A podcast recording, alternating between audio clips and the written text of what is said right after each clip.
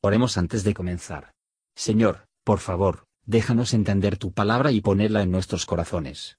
Que moldee nuestras vidas para ser más como tu Hijo. En el nombre de Jesús preguntamos. Amén. Estaba viendo un documental llamado Hillsong, a Megachurch Expos. Solía estar muy cansado de cosas como esta, después de todo, Satanás está dispuesto a hacer cualquier cosa para dañar la causa de Cristo. Desafortunadamente, a medida que crecí, descubrí que hay muchas personas egoístas y codiciosas que no tienen absolutamente ningún temor de Dios que no tienen problemas para manchar el nombre de Dios. Los horrores en estas iglesias van desde abusos y agresiones sexuales, escándalos sexuales, hasta tomar y vender este nuevo evangelio de la prosperidad para llenarse los bolsillos. Creo que existe la tentación de encubrir estas cosas simplemente porque no queremos que Dios tenga una mala reputación. Sorprendentemente, creo que fue Dios mismo quien expone estas cosas en su iglesia. Después de todo, ¿qué diría acerca de Dios si permitiera que estas cosas se encubrieran? Dios no será burlado. Creo firmemente que es el deber de todos los cristianos sacar a la luz estas cosas y hacer que sea un lugar tan común que si se hacen estas cosas en la iglesia, se castigará pública y legalmente a tales personas. Tanto es así que la próxima persona que piense que puede salirse con la suya debido a su posición en la iglesia, tendrá que pensarlo dos veces. Hay muchas cosas de las que la iglesia debería arrepentirse, como la aceptación de los chismes en sus paredes. Los ojos altivos y los comportamientos críticos, la falta de amor y la simple decencia común. La iglesia que pone más de su energía en ser culturalmente relevante que el mandato bíblico.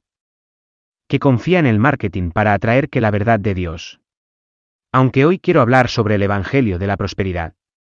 Muchas iglesias hoy en día quieren que la gente entre, reciba un buen discurso motivador para sentirse bien e inspirado, y luego decirles que Dios es un genio mágico que está aquí para ellos. Se les dice que si haces lo que dice la Biblia de una manera particular y lo afirmas, mientras le dices a Dios que tiene que hacerlo o que es un mentiroso, entonces boom. Serás próspero. Por supuesto. Parte de la fórmula mágica para tener prosperidad es darle a la iglesia todo tu dinero. Tenga cuidado con las iglesias que presionan por el diezmo todo el tiempo mientras presionan para que su diezmo le traiga la rica bendición de Dios. Es gracioso que si le preguntas a estas iglesias si puedes diezmar tu dinero para alimentar a las personas sin hogar, dirán algo en el sentido de que eso no es diezmar y no cuenta tanto. No me malinterpreten, creo firmemente en el diezmo y sí, Dios ciertamente lo bendice. Creo en el diezmo a su iglesia local, que ayuda en sus funciones y ministerios. Solo digo que tenga cuidado con aquellos que le piden su dinero todo el tiempo y empujan a dar hasta que duele para que obtenga algo a cambio. El Evangelio de la Prosperidad. Puedes reconocer estas iglesias fácilmente. Las iglesias del Evangelio de la Prosperidad no solo presionan por dinero y te hacen sentir una buena teología, Nunca escucharás el verdadero Evangelio en el que todos somos pecadores destinados al infierno a menos que nos arrepintamos de nuestros pecados. Esto significa alejarse del pecado y caminar con Dios haciendo una elección por Él y caminando en fe. Jesús dijo en Juan 3 versos 16 a 18. Porque tanto amó Dios al mundo que dio a su Hijo unigénito, para que todo el que cree en Él no se pierda, sino que tenga vida eterna. Dios no envió a su Hijo al mundo para condenar al mundo, sino para salvarlo por medio de él. El que cree en él no es condenado, pero el que no cree ya está condenado por no haber creído en el nombre del Hijo unigénito de Dios. Y también, Lucas 24 versos 46 a 47. Esto es lo que está escrito, les explicó, que el Cristo padecerá y resucitará al tercer día, y en su nombre se predicarán el arrepentimiento y el perdón de pecados a todas las naciones, comenzando por Jerusalén, lo que no dice es que Dios te debe. ¿De verdad crees que puedes manipular a Dios para que te dé cosas gratis? De hecho, Jesús dice que la vida será dura para ti, no una vida de lujos, en Juan 15 verso 20. Recuerden lo que les dije, ningún siervo es más que su amo. Si a mí me han perseguido, también a ustedes los perseguirán. Si han obedecido mis enseñanzas, también obedecerán las de ustedes, Jesús no tenía un lugar propio. Lucas 9 verso 58. Las zorras tienen madrigueras y las aves tienen nidos, le respondió Jesús. Pero el Hijo del Hombre no tiene donde recostar la cabeza, si tenemos un lugar, entonces es una bendición inmerecida de Dios, no algo que nos deba. Las prédicas de prosperidad usan el nómbralo y reclámalo, y les encanta citar versos como, Santiago 4 verso 2.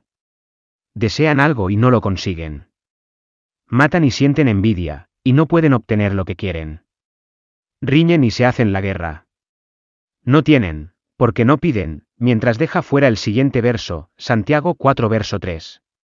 Y, cuando piden, no reciben porque piden con malas intenciones, para satisfacer sus propias pasiones, punto. Todo se reduce a esto, ¿quién es Dios para ti? ¿Un genio mágico que está ahí para hacerte la vida más fácil? ¿Y si no te da lo que quieres? ¿Qué sucede si las dificultades en tu vida no salen como oraste? ¿Qué pasa en sí? ¿A tus ojos, Dios te falla? ¿No vas a creer más bajo tu propio riesgo? ¿O tal vez piensas que si aguantas la respiración y Dios cederá? Es gracioso que haya tantas familias que creen en doblegarse ante sus hijos. Lo hacen porque piensan que les están haciendo un favor a sus hijos, pero en realidad lo único que crean son mocosos malcriados y respetuosos.